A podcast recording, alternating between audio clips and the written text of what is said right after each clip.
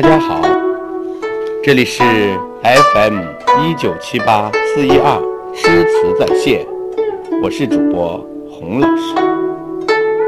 今天将和大家一起分享的故事是《太白遗风》。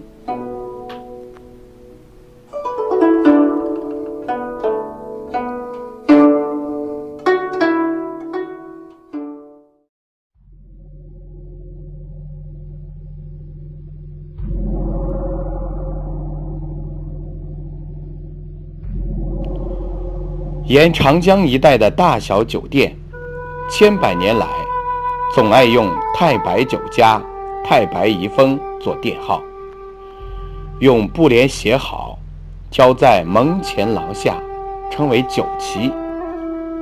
这里面还有一个动人的传说：李白曾经写过一首诗，哭宣城善酿祭叟。诗曰：“寄叟黄泉里，还应酿老春。夜台无李白，孤酒与何人？”这首诗深切地悼念了老朋友季叟。季叟在阴间，应该还是做你的老本行。酿造老春酒吧，可阴间没有李白，你卖酒给哪一个喝呢？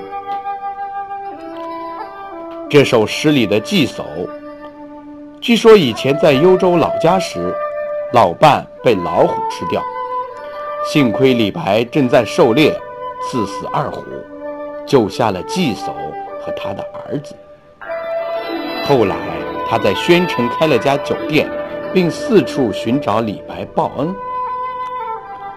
李白是个爱酒如命的人，有酒才会有诗。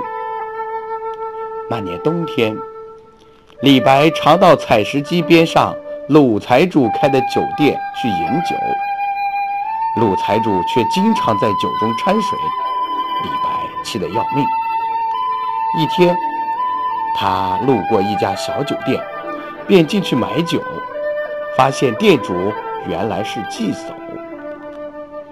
季叟见了李白，高兴极了，忙用好酒来招待他。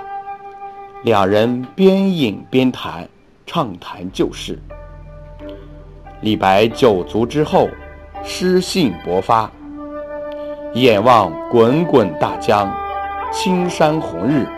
便提笔在门外的连壁台上写了一首诗：“天蒙中断楚江开，碧水东流至此回。两岸青山相对出，孤帆一片日边来。”自从李白提了这首诗。过路的人都要停下来看看，知道是先人李白所写时，便一传十，十传百，纷纷从远道而来看这首诗。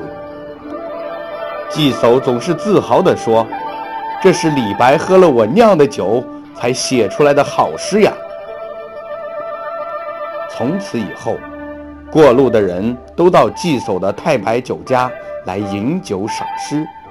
寄宿的酒店门庭若市，生意兴隆，而鲁财主的酒店却很少有人光顾了。于是他便特地带了两坛美酒到江边找李白求诗。李白正要登上船去游历，见了鲁财主，便拱手说：“你家酒池太浅，经不住我一口喝呢。”说罢，飘然登船而去。鲁财主只能灰溜溜回家，不久便关门大吉了。一年后，季叟不幸得病而亡。李白听说消息后，十分悲痛，亲自祭奠，泪洒长江，并写了上面那首新诗来悼念这位酒中知己。